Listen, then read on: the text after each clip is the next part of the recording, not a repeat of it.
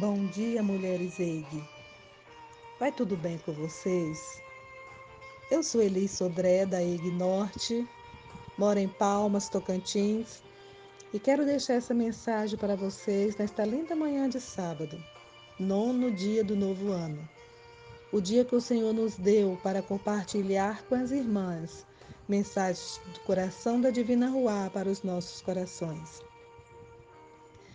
Durante esta semana, recebemos da Divina Ruá, por intermédio de nossas queridas irmãs Eig, Dagmar, Patrícia, Fabiana, Flávia, Tayana e Berta, mensagens edificantes para fortalecer a nossa fé, para enfrentarmos as adversidades no decorrer desse novo ano. Mais uma vez, compartilho com as amadas as lições aprendidas com as irmãs. A devocional da Dagmar nos encheu de coragem ao citar os textos de Deuteronômio 31,6, sede fortes e corajosas. Não temais, nem vos espanteis diante deles, porque o Senhor teu Deus é o que vai contigo. Não te deixará, nem te desamparará. E também Josué 1,9: Não te mandei eu? Ser forte e corajoso. Não temas, nem te espantes, porque o Senhor teu Deus é contigo por onde quer que andares. Esses dois textos nos dão a certeza que não estamos sozinhas, que a Divina Ruá está conosco todos os dias. A pastora Patrícia relata a história da mulher enferma que se baseia em Marcos 5, 25 a 34.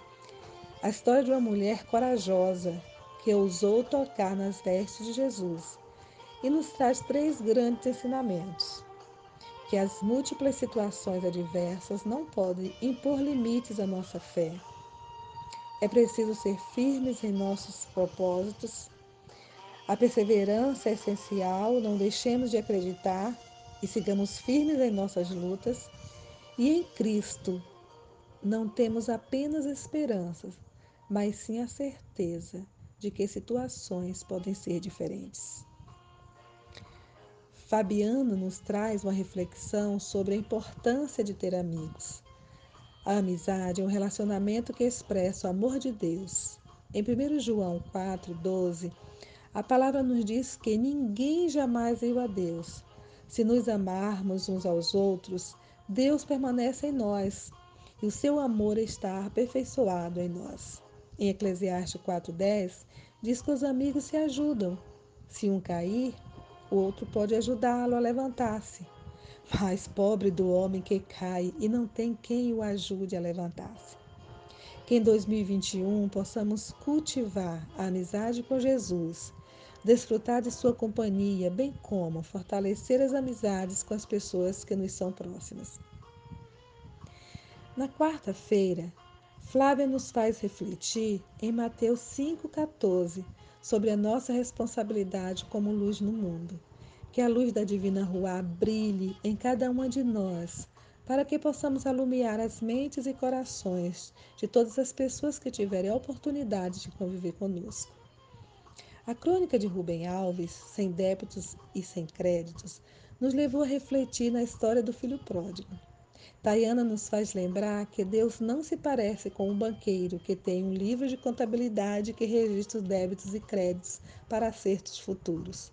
E ressalta a ternura e misericórdia de nosso Deus, que a cada dia nos acolhe em seu colo paternal e maternal.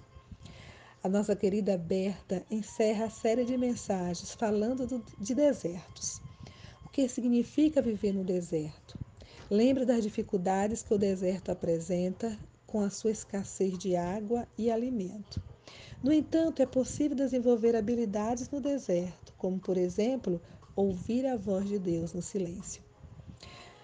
O deserto me faz lembrar Agar, uma escrava egípcia de propriedade de Abraão, que por duas vezes enfrentou o deserto. Na primeira vez, o texto de Gênesis 16 relata que Agar estava grávida, fugindo da sua senhora, se encontrou com o anjo que lhe fez promessas sobre o seu filho e a convenceu a voltar e se humilhar para sua senhora. Agar invocou o nome do Senhor, reconhecendo o seu olhar de bondade e misericórdia. Posteriormente, o texto de Gênesis 21, de 8 a 20, relata a segunda história de Agar no deserto. Desta vez, não estava fugindo, mas foi expulsa de casa pela vontade de Sara, com consentimento de Abraão, que, segundo o texto, recebeu a aprovação do Senhor. O texto relata que, quando acabou a água, Agar deixou seu filho a uma certa distância para não vê-lo morrer de sede e chorou. Deus ouviu o clamor e veio em seu socorro. E tudo terminou bem para Agar e seu filho. Conhecer o deserto do Namíbia, no sul de Angola, foi uma das experiências mais fascinantes da minha vida. Quando viajava pela província do Namibe, entendi o sofrimento de Agar e a travessia do povo de Israel por longos 40 anos. Quando fomos conhecer a rara flor, o Ivitcha mirabilis, a água que tínhamos levado havia acabado. Estávamos a poucos quilômetros da cidade do Namibe o passeio era de automóvel. E pelo fato de estar no deserto e sem água, foi grande a minha aflição. E olhando a imensidão da areia, sem nenhum verde, eu compreendi quão grande o amor da Divina Uá para com aqueles que atravessam os desertos da vida.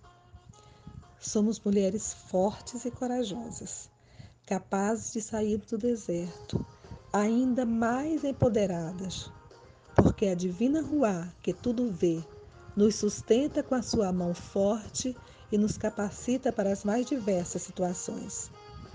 Ao atravessar os desertos, mulheres eide, não temais, nem vos espanteis diante, diante deles, porque o Senhor, teu Deus, é o que vai contigo, não te deixará, nem te desamparará. Abraços na alma, minhas queridas, e que a Divina Ruá nos abençoe.